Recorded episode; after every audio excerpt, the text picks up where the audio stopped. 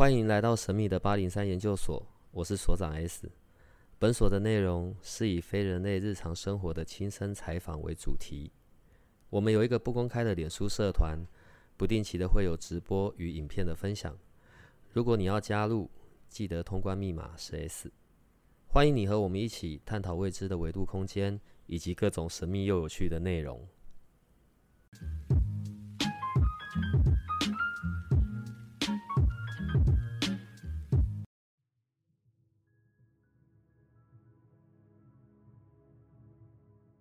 我我们今天的声音听起来是比较比较愉悦的，对，因为我们刚刚在开始前聊了一下，我们在讲到皮囊这件事，我们正在讲 Larry 的皮囊。好，反正人也不在这里，他也不知道我们说些什么。不过，嗯，我我我小的时候啊，我其实还蛮怕死亡这件事。我我指的怕是，我会在想一个画面，就是准备要死的那个时候，因为我们。不管是书上啊，或者电视上，都有在讲那个时刻嘛，或者拍到就是可能我死了，肉体停了，然后就有一个灵魂默默的飘出来。我 我我指的是说死亡的那个画面呢，在在你这边，你看到的是长这个样子吗？呃，我举我在医院的例子好了，我觉得比较容易遇到死亡这件事。嗯，我我说过，我之前服务的医院是医学中心嘛。那我其实对服务病人是很有热忱的，是我工作之后是应该说，在我实习之后我就有感觉。然后那时候我就会觉得，哦，真好，我可以有这个机会能够为病人服务之类的。然后我那时候我去医学中心服务的那个病房是一个算重症的病房，就是他那边会有很多的癌症末期的病人。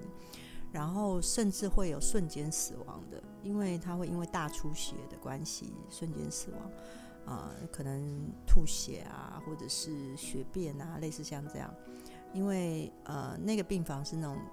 肝癌、胃癌末期病房，那因为肝癌、胃癌末期病房，就是讲到很多学历，就是它可能会造成食道静脉曲张啊，或者是呃因为这样子，它可能凝血功能不好，然后造成一些没有办法，或者是因为凝血功能不好，然后在排便的过程或是出血就会有这种状态，然后你就会看到这样的情况。那在病人大出血的情况，就可能我们很快，我们我们会需要急救他嘛。但是有可能是不得已的情况，真的没有办法去挽回的时候，我们就会失去了这个病人。那在这个过程中，我记得那时候我大概是二十出头，我就去那样的医学中心，然后是我第一次面对死亡。我说的面对死亡，不是说不是像我第一次面对灵魂，呃，面对灵魂我很小就面对了，是面对死亡，就是有一个大体。在病人在你面前，然后他断气了，然后医师来跟他宣告死亡，然后我们要帮病人换衣服，护理人员是要帮病人换衣服，因为病人死亡了，就是医生判定这一位病人掰了走了，然后还要再帮他换衣服。对，因为病人他在就医的过程中，他换他穿的是病人服。嗯，那一个身为一个病人，他死亡之后，我们不希望他是穿的病人服的，我们希望他能穿上自己的衣服。然后在一个比较看起来庄重庄严的之下，然后让他推到冰柜，哦，在医学中心都会有冰柜这样，所以那是我第一次遇到，第一次面对，不像在实习过程中面对那种大体老师，大体老师就是一些你可以去看他的血管那些的大体老师，那就是真的面对一个过世的病人，然后没有气息，然后在你面前，他呈现皮肤的色泽那些样子。在我第一次面对那些时，我记得那时候我的学姐还问我一句话，我觉得很谢谢她，她说你可以吗？你一个人面对，我要去拿一下，就是因为有一些擦洗的东西，我们要那个学姐要去拿。我记得那时候是在半夜，她是不是离开身体？其实那时候我我非常的害怕，是我第一次遇面对没有生命的身体，然后我。我根本没有去考虑他是不是有什么灵魂出出体，我我没有办法去考虑那些。我面对的是，天哪！我我我我竟然要第一次触碰到刚刚过世的身体了。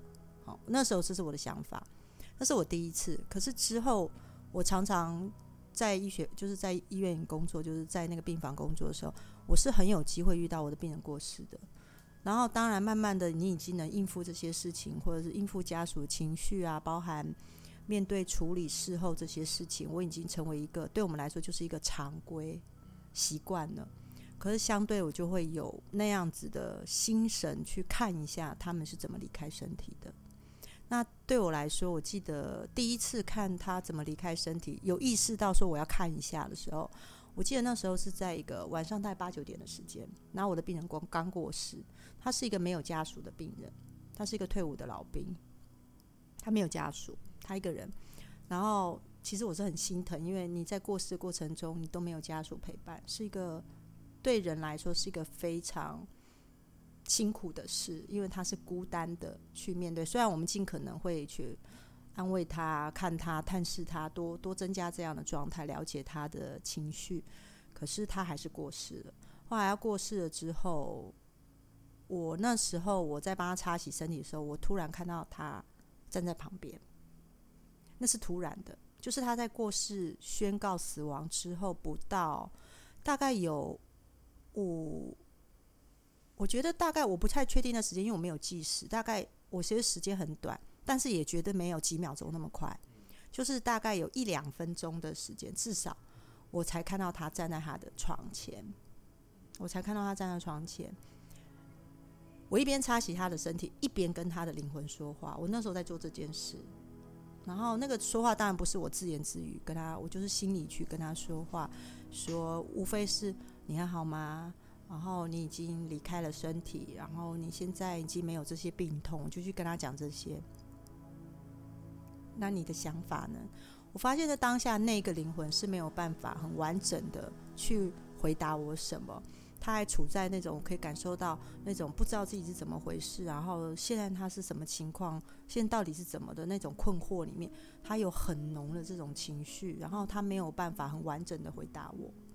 好，但是我一边帮他擦洗的时候，我就会开始用语言要讲，我是讲给身体听的。因为在医学中，在医学里面，我们是相信人的死亡之后，他的听觉是还有六个小时到八个小时的时间。那这段时间你安抚他，他是听得到的，他可以安慰他情绪。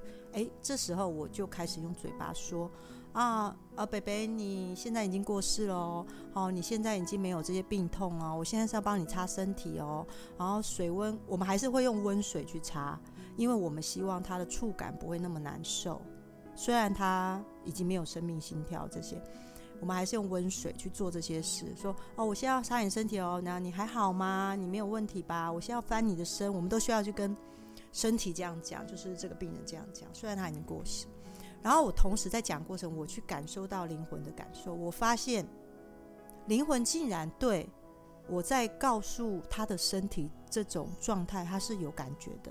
我可以感觉到他比较平静。有被安慰到，哦，这是我的第一次，所以我是我第一次是不是就感受到这个？那对我来说，只要任何不管别人知不知道，只要任何能够安抚这个人或者是情绪的事，对我们这种医护背景来说，我会觉得那我可以多做一些，我就会说哦，你现在我就会更勤快去做这件事。所以当我后来。啊，我们叫收病人，就是说，在我在帮病人做这些护理，就是死亡护理这种时候，我就会常常去讲这些事，而且多讲一些，类似像这样。然后甚至如果有家属，我会说，你要跟他说，嗯，我平常，嗯，不要担心哦，什么，别别担心。那很多家属就会问我，听说在灵魂旁边哭泣，你不可以在。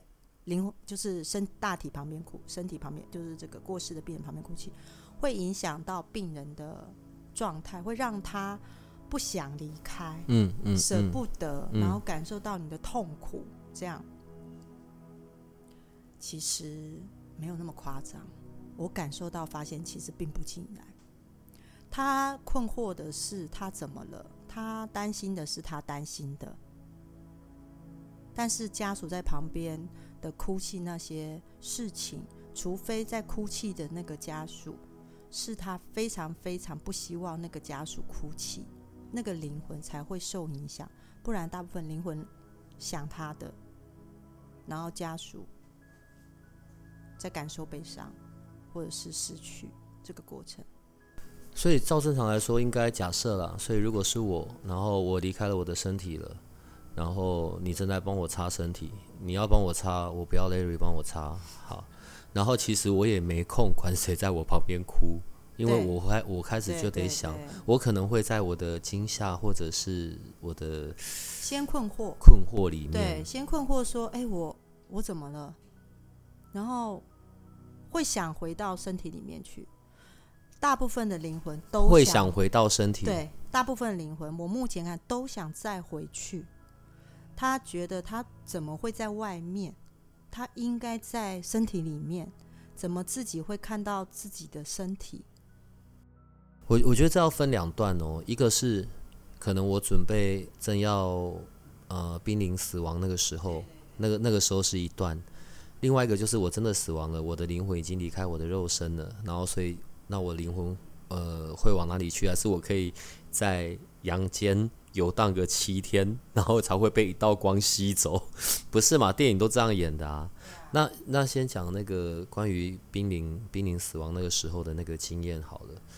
呃，所以好，你你有看到，或者是有曾经有灵魂跟你说过，在那一刻，在那一瞬间，那是一个什么样的情形吗？你是说在他瞬间脱离对，准备要那个那个形容词也太难找了吧？对，准备要从里面出来，还是大部分的灵魂会跟我说，就是你知道，我先说，我现在讲的这些都是拼凑来的，因为我沟通的就是过世的人，然后过世的就会他们的灵魂，然后从我会想要了解，是因为我也想知道未来我过世我会经历什么、啊，总是要有一点心理准备吧，对。那我就会就问他你们是怎么过的，然后你们看到了什么啊？大部分的灵魂都会跟我们说，他看到的就是光，离开肉体的那一刹那？光就是光，然后其他过程的片段就没再说特别的别的事情，但是就是说他们会到一个空间，好，离开的那一刻，哎，对，离开的那一刻他会看到光，然后他会觉得旁边所有的声音都很远，这是他们说的。我先说是大部分说的，又有些不记得了啊，很多都不记得了，就是旁边声音变得很远，很远，很远。然后呢，他们会说他们去一个空间，一离开就已经先到一个一呃离开了肉体，就会先到了一个空间。中间那一段很多灵魂没办法彻底表达，对，嗯，对，然后呢，他就会去。待会我可以分享我遇到了濒死经验的人跟我分享的，就是他。你现在讲是人，我说的是人，他有濒死经验，对他死过，然后他又回来，所以真的能能回所得来啊。以那个人还活着，所以他跟我分享。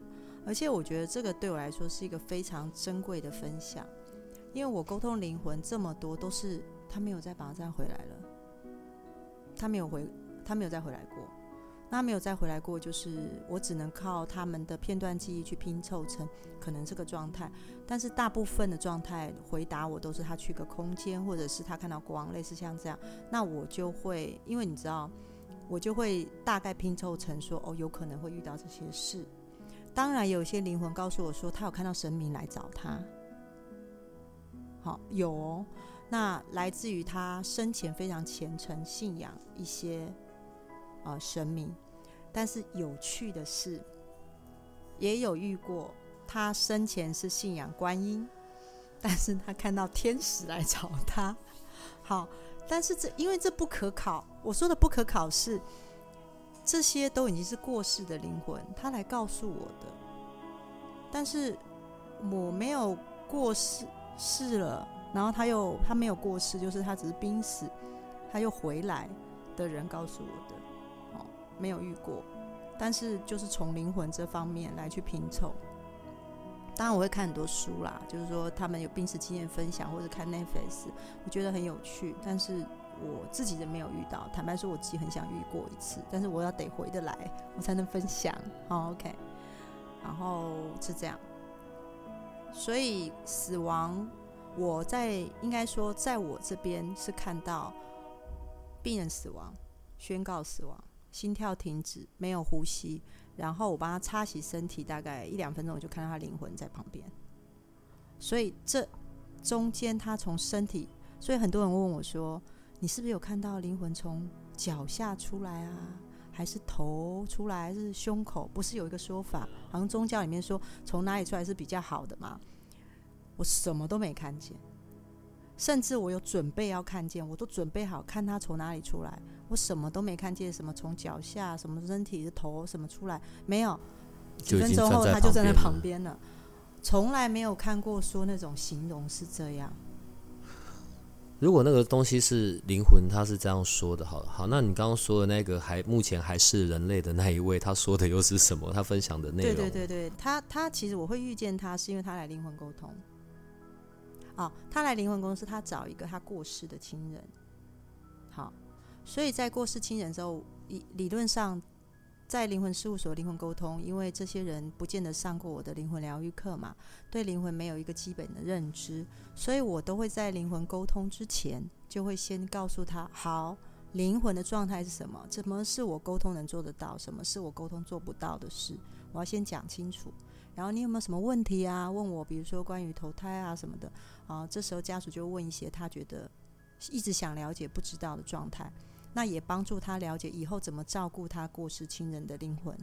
好，那这个人他很特别，他就告诉我说他在听我讲那个灵魂呃的状态，然后他可能到一个空间，接下来我们他会回来什么这个内容的时候，他就突然打断了我，他跟我说：“老师。”我想跟你分享我一个濒死的经验，我还没有跟别人讲过。我就跟他说：“那你想说？”他说：“我当然想说。我想告诉你，其实我死过，然后我回来了，我看到了什么，跟你讲的很像，很像。但是他说，但是他必须，他就跟我讲，但是这些。”这些濒死的经验的内容，是他不断的去，就是把拼拼凑凑出来，因为中间过程发生的很快，很快，他觉得很快啦，他觉得很快。然后他说他那个状态，他是为什么？就是因为他他去医院做一个治疗，做一个检查，然后呢，一可能是手手术的关系，还是什么针啊划到他的血管，然后造成他的内出血。这样也行。对，内出血，因大量失血，人就人就整化到也会，对，也会。然后当发现的时候，血压过低之后，突然没有呼吸、心跳，就是整个就整个就休克了。那休克之后就开始急救嘛，但是这个过程他是不知道的，是他的先生告诉他的。然后他被救回来之后，那是不是就？回来了，回来之后呢，他就说他中间是这样，他就突然搞不清楚。他说他刚开始搞不清楚状态之下，可能就晕过去，不知道，就是没搞不清楚了。然后他就看到了光，他说那个光的状态就很像一个隧道，但是不是他往前，是好像有什么力量把他一直往前。他说是吸吗？也不像，因为吸会感觉到吸力，也不像，就好像他就一直在往前，就是经过那个光的一个像隧道一样，对吗？然后一直往前，一直往前，很快。他说非常快速。然后过了那个隧道之后，他就开始发现，就是他说他说那个感觉很怪，就很像现在这个时间点，比如说今天是几月几号，他感觉到那个状态好像在回溯，回溯从。他那一天的开始往前回溯，可能而且回溯的非常快。他说非常非常快。然后他说很有趣的地方是，回溯的内容会看见的都是他放不下、难过的、被误解的、愧疚的、受伤的，甚至有些都已经快忘记了那些委屈，通通开始回溯，而且非常快。这时候我就问他：“没有开心的事吗？”他说：“没有，没有开心的事，都是一些放不下、忘不掉、愧疚、难过、受委屈、被欺负这些过程忘不掉的事，开始回溯，甚至回溯到在妈妈的肚子里，然后再更之前的前世，但前世的状态很片段，但是他可以确定那应该是他。可是很快到了前世之后，没有很久，这个回溯的过程就结束了，所以很短。我说那接下来呢？他说接下来我就被丢到一个空间，空间。OK，我先说这个人是有有信仰的，可他在那空间什么都没看到。我说那你有看到你自己吗？他说没有，但是我知道那里面只有我，但那空间很大，什么都没有。接下来就很有趣了，然后他就说接下来呢，我就想啊，什么都没有。该有点房子吧。刚刚这样想的时候，突然那个房子在他面前啪啦啪啦啪啦就盖出来了。我就跟他讲：“就这样盖出来了吗？”他说：“对。”当我想到怎么没有什么房子的时候，就盖出来了。在我面前有一大堆的房子，然后我就才想说：“哈，我这辈子看这些房子看了这么久。”他说：“他只是想而已，因为很快嘛，应该来了什么天使的地方吧。”然后啪啦啪啦啪啦又盖出来。天使的地方，我就跟他讲说，就这样。他说：“对，你想到什么就盖到什么。”然后呢，突然他听到一个声音，然后他没有。我说：“那你有看到人吗？”他说：“没有。”那个声音好像是从整个空间里传过来的，告诉他：“你怎么会在？”那个意思就是只是好像心通。他说：“好像复制贴上感，就是告诉他说：你怎么会在这？”你的时间还没到，这是个意外，你该回去。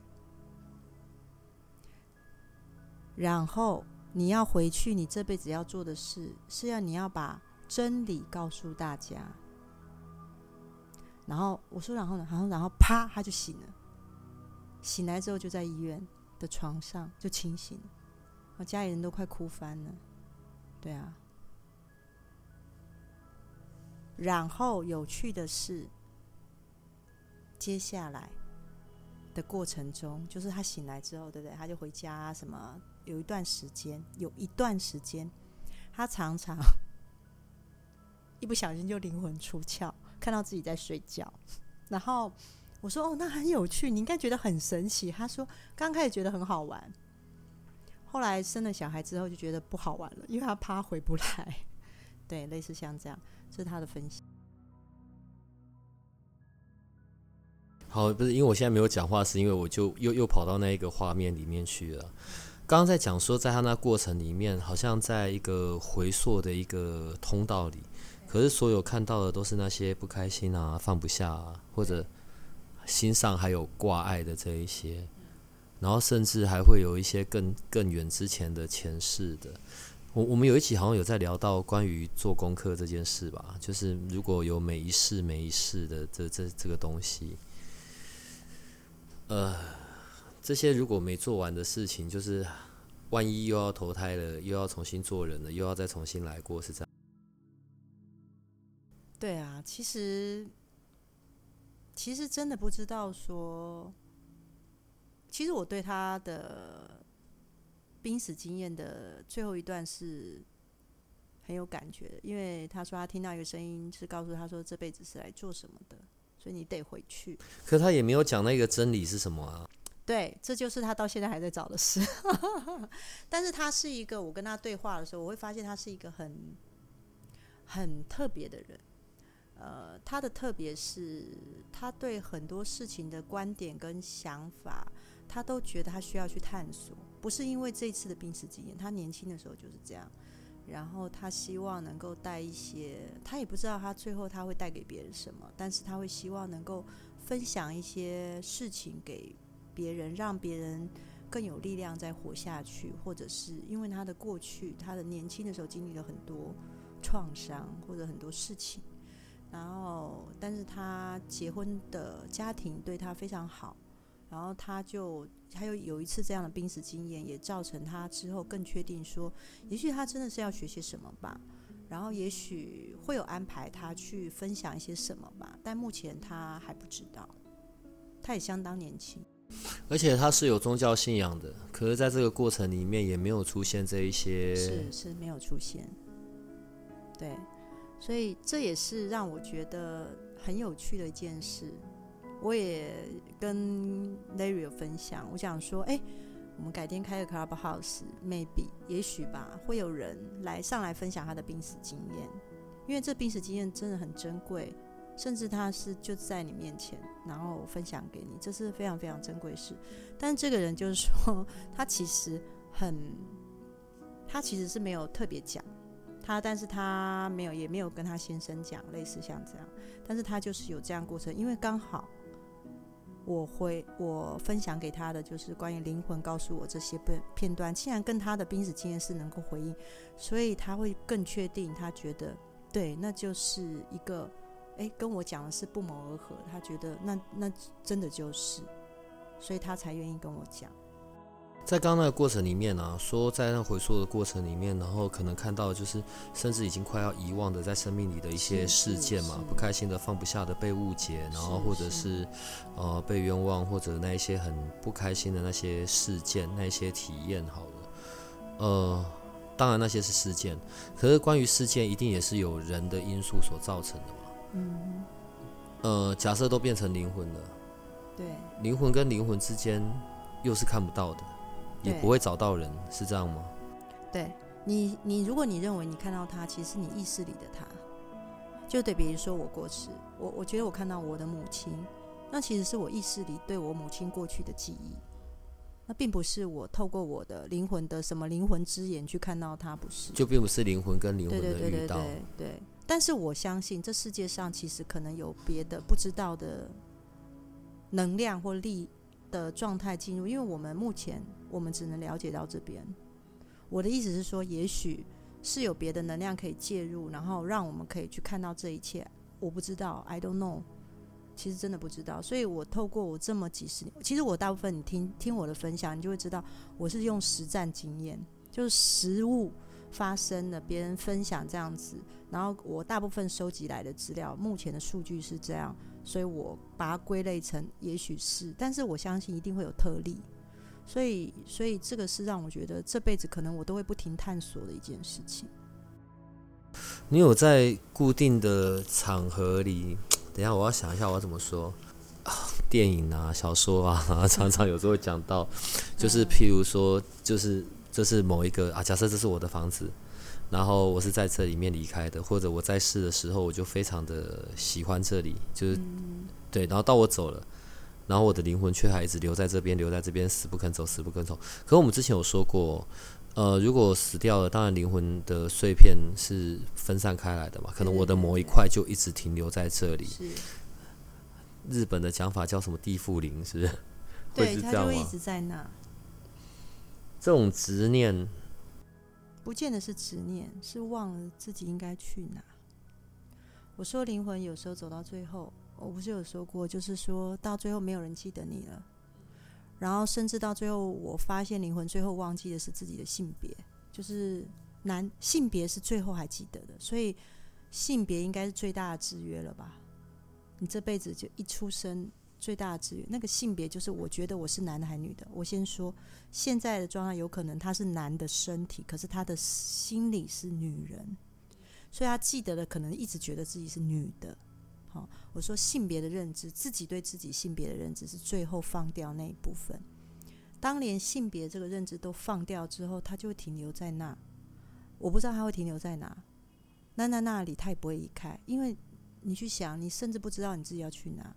你就成为在那里，所以我不确定那到底是执念，还是你已经不知道你该去哪里，而留下来的一个能量了。我真的不知道是什么，因为就算我看得到、听得到，我觉得对我来说还是有很多我不知道的，所以我还在探索的部分。所以我对地府灵这件，当然你可以说是执念，可是对我来说，我我不确定，我没有办法确定那到底是他的执念。但是也真的有不想离开房子的灵魂，不管那房子怎么拆，拆掉了，早就已经毁损，他还是觉得他的家就在那，而且他甚至一直觉得那就是他的家。然后他就是，就像你讲，他放不下对家的执念，大过于他的性别，那他就会一直在那，家就成为他你说的执念。可是你看哦，我我现在又要再讲到关于那个前世今生这件事了。假设我们两个都挂点了，所以我们的灵魂其实又看不太到彼此。对，然后我们又会一起在这一世出现。但那我会一直记得小 S 对我不好，不好啊。你弄错了，我们上辈子不过就是两只住在附近的田螺罢了，有什么好不好？是套田。但是问题是你，你懂我意思吗？那怎么会辨认得出来？我跟这个人在过去其实是有渊源的，或者是有认识的。好，呃，上嗯嗯，上辈子过去式发生过的事，或曾经有过的关系，在这一世当然可能就是用别的关系在存在的嘛。对，对吧？那这样灵魂的相遇，然后或者是要一起去完成共同没完成的事，这两个人相遇会活化彼此之间的记忆的线，或过去的记忆。对，好，就像我们两个都过世了，对不对？我们已经不记得彼此了，然后可能我们去转世，类似像这样的，我不知道转世的流程到机转是什么，我不知道，因为这一块是我这辈子一直都不知道，上面也不愿意告诉我的事。那。转世完之后，好，我们又，我们可能在某一世又相遇，但是你要知道，你那个状态跟我状态其实属于休眠状态。你在说的是谁跟谁休眠？我跟你的这个对彼此之之间的记忆属于休眠状态。我们的这一段记忆，我们在过去的记忆是休眠的。OK，好。然后休眠状态，但是我跟你相遇之后，会慢慢去活化这个状态。当我们遇到之后，对，会活化。这样讲人可能比较听得懂，会被活化。你不要问我为什么，对，就会被活化。嗯，你就会觉得，哎，这个人我好像似曾相识，哎，这个人我可能记得。当然，在身心里面有更复杂的解释啊，可能觉得你可能过去有什么阴影啊，跟这个人可能有对应啊，什么类似像这样，这个这个就不讲，这 Larry 那一部分啊。但是如果以我们这样看今生前世的话，两个人相遇就会活化，活化彼此之间一些状态。被火化，然后这个火化，很多人就会说：“那我这辈子是不是要还给他，或者是他要还给我？”可是我你要知道，事过境迁，到可能已经不知道几辈子前世了。所以那时候的对应关系，可能在现在的法律或法治或道德或这些，已经不再是用这种方式去判断。所以在这一辈子看到了，然后一眼就杀到了，然后以为是一见钟情。其实，在过去前几世，不过就是一只宠物而已。你看，我没有去到那里，好不好？哈。对啊，所以，所以其实不知道啊，不知道。可是，如果在这一在这一在这一世里面，我我现在举例了，但我们现在只能针对现在发生的事情这一世里面。我们过去常常也会聊到关于关系嘛，然后好，如果如嗯，我举举举举例，上次有一个来宾也有讲到嘛，然后如果我假设啊，我是一个女生好了，就我我我我每次的男朋友都会揍我，或者我每次的另一半伴侣都会揍我。那到底就是我很会找，我都是找到很有暴力倾向的另一半呢，还是是我的问题？这是这是一个观点，对。可是另外，我们从刚刚在讲的那个观点来说，那我这辈子遇到的这一群人，那其实在过去也都是跟我有关系的。不见得。好，我就说嘛，这部分可能涉及到心理层次、心灵层次、潜意识层次。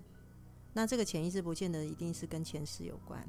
但也有可能就真的是前世，好，但是怕的是，我们问世里面会有很多女性来跟我讲，我一直会遇到这样，是不是我被诅咒，或者是我这辈子就是在学这个课题，我最怕就是听到这个。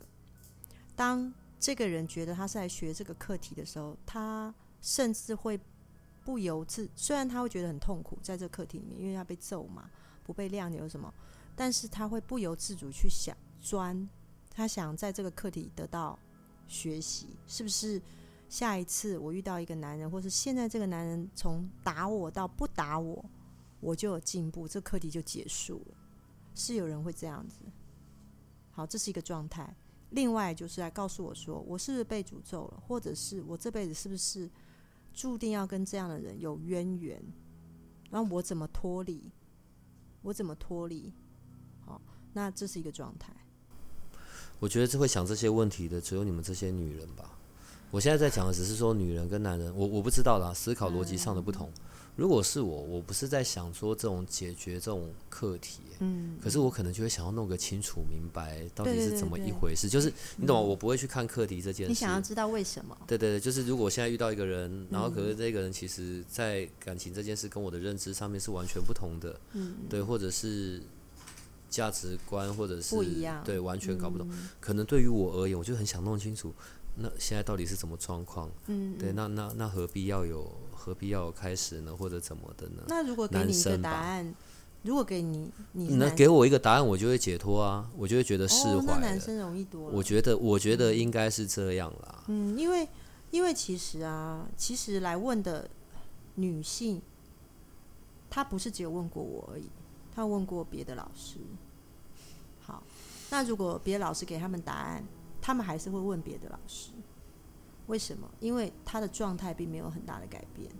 我不是不知道男生男性这种动物的机转是可以到这种程度，可能女性不太容易，女性就会有很多的可能有了答案之后，他可能还是会在那个框框里面状态，他会比较好一点，但是他可能还是会在那个情境下。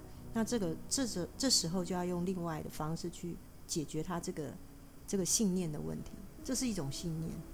他认为这件事情就是这样，真的在每一生每一世里面都有要完成的课题吗？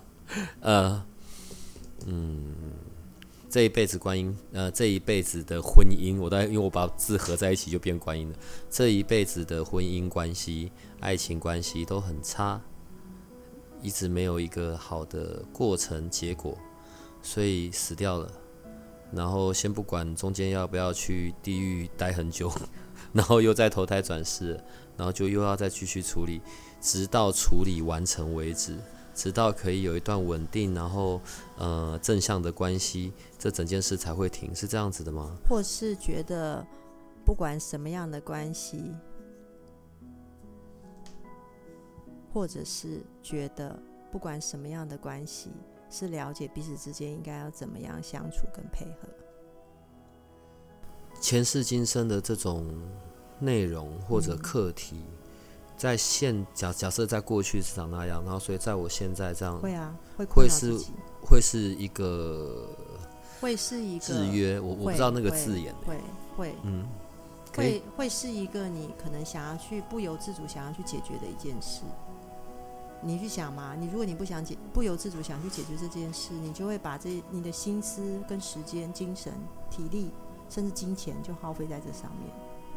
那假如这件事情松绑了、解决了，你就你就会有多余的时间、精神、体力跟金钱去做你要做的事啊。问题是你也要看到这是怎么一回事啊，你也要看到说这个问题在哪里啊。对啊，在这整个过程里，或者来到生命的此刻，我也不会看得到，或者我也无法去知道哦，那一个固定在身上的那个制约是什么东西啊？好，这件事情是这样子。如果你觉得你需要去了解这件事情，你这辈子为什么一直被困扰的话，就表示你开始想去探索这件事情到底是怎么回事，这是一个开始。但如果你不觉得，你一直想方法去解决，那这件事情就不会像你现在还会提出来。当你想要提出来说这件事情到底发生什么事，怎么回事，你就会开始看到这样的讯息在里面出现。我说的讯息是，你会在网络上看到类似的讯息，关于这方面的。你会在书本，你会在你逛街中间，你会听到，你会开始或旁边人会发生的这样的事情，去提醒你这件事情可能，我们就叫做就有安排，安排你开始走上你了解这件事情到底怎么回事的路，然后你就会来探索。然后你可能就遇到你想要遇到的人，或者是课程，就莫名其妙在你的手机、脸书、讯息、IG 或任何你的文字、文章、报纸、广播听到这方面的讯息，就表示你开始了。所以这就是我要讲回来，为什么灵魂事务所很少打特别的广告？为什么他没有？我们没有很积极，是因为我们一直相信。我们如果在等待就是说，这样的宇宙会带这样的人来我面前。当他来我面前的时候，就是准备好的时候。遇到一定有原因，所以这些不不断旁边的小提醒、小讯息，会把这些人带到他该带的地方。是这样，就像听八零三，为什么会越来越多人听，越来越多人听，越来越多人听？就是这是一个对我来说，八零三很像一个奇异点，它就是一个跳脱地球，可能跳脱宇宙的一个方式。那你听到的时候，你可能就是有一些什么讯息要带给你，就是这样。这些讯息带给这个人，而在这些人身上产生共鸣之后，对他影响的那个力量，远大于我们在这边不断宣讲啊，说啊灵魂事务所啊八零三来的有效多了。对啦，他们来的也都还蛮奇妙的，对啊对啊，就就他就被推着走，很多人会跟我这样讲。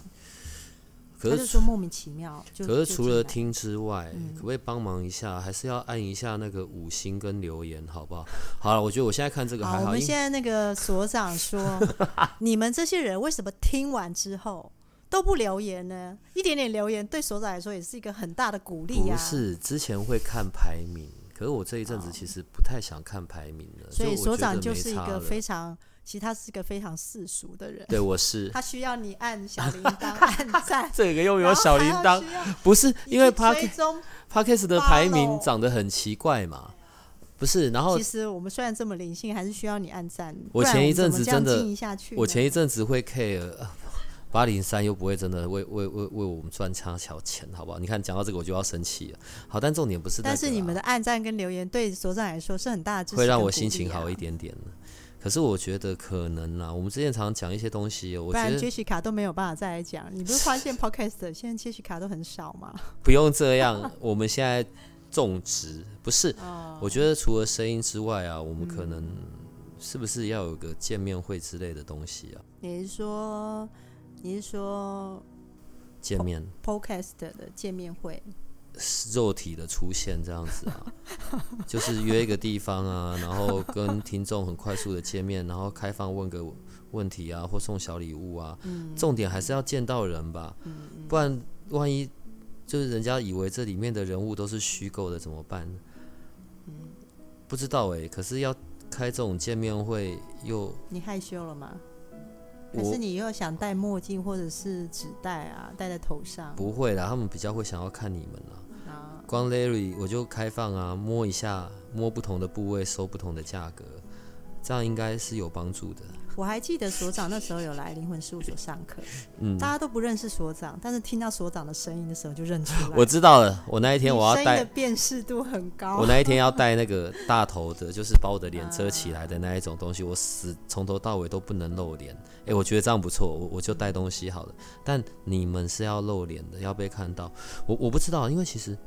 最近一直在想啊，呃，我们我们有录节目，我们在节目中我们讲这一些我们的体验、发现，我们曾经经历过的事，对。但如果可以能够有见到面，或者让这些粉丝们真的能够就是关注我们的朋友，真的可以有见到面，真的有一些实体的互动，是不是？是不是会有更多的火花？这是我现在在想的事情。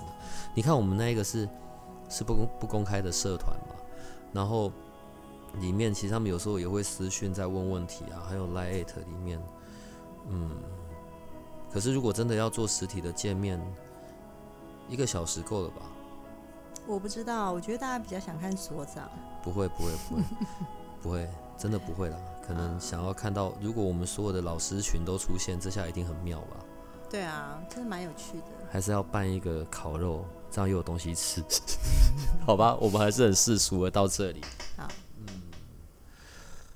我们今天聊的东西比较一样，聚焦在关于灵魂，然后肉体的脱离，然后还有中间有过的过程，当然还有一些些的那种前世今生。我们上次有一集在讲到关于信念这件事，怎么样去断断开那些有的没的信念。对。然后，可我们今天有聊到另外一个不一样的是，在前世今生的这一个观点里面，还是会有一些制约存在的。问题是我要怎么去发现这事情？所以对啊，因为你不知道困阻碍你的到底是前世今生，还是你的信念，还是你过去的事，还是你的潜意识？你不知道。做人很烦呢，这么多东西，然后都会不断的这些自轴，然后不断的这些东西也清理不完呢。只要在生命的过程里面还在走，这些事情都始终会发生的。对，这是不一样的体验。而我刚刚说的那些部分，每一样部分都是一个很大的一个范围，包含前今生信念啊、潜意识，这都是很大的范围。如果可以有对前世今生的了解，哦，我现在指的是在关系上面，嗯，可能某些特定的人啊，或者生命中曾经经历过的人，如果可以有前世今生的观点，然后或者有前世今生的一些解答，对，可能对于当事者而言，也会是一种很好的解脱吧。会啊。因为我一直相信疗愈自己是有各种各式各样不同的方式，但是不是说应该说每个人都有自己适合的方式，某些种类。那但是你有没有去找到这某些种类，才能够真的对症下药？这个是比较重要的部分。那能够找到部分，就是自己可能多尝试，对，然后再就是可能。多看书也是个方式，多听 podcast 也是个方式，因为 podcast 可能一句话你就可能会改变你一些想法。我觉得可能要弄一个前世今生的工作坊吧。对啊，我觉得可能要弄一下，然后是可以看得到的，嗯，就是可以去体验到那个过程。我觉得应该很疗愈吧。对对，你会不知道，其实你过去有一些课题一直在不断的出现。不断转世，不断出现，不断转世，不断出现。比如说 S 所长，我们要怎么样才可以死掉了就死掉了，然后不用再回来这里？哦，我也想要这样做。如果你找到了方式之后，麻烦你告诉我。那就看我们谁先离开好了。嗯，好啊。好了，今天我们就先到这里吧，好不好？我觉得之后每一周的要固定，对，因为现在有的时候拖很久了，我们其实是会被客诉的，好吗？好，我们被被客诉，麻烦你们点赞按呃要留言，五星跟那个 S 所长他很世俗的，其实他默默的希望这件事，所以录音前他都会先 抱怨这件事，不是嘛？还是要跑前面一点，好不好？好，好了，我们今天就到这里吧，哈，下礼拜见喽，好，大家拜拜。如果你喜欢我们的节目，请多帮我们分享，并且鼓励订阅，让八零三研究所可以持续成为你探索灵能世界的另一只眼睛。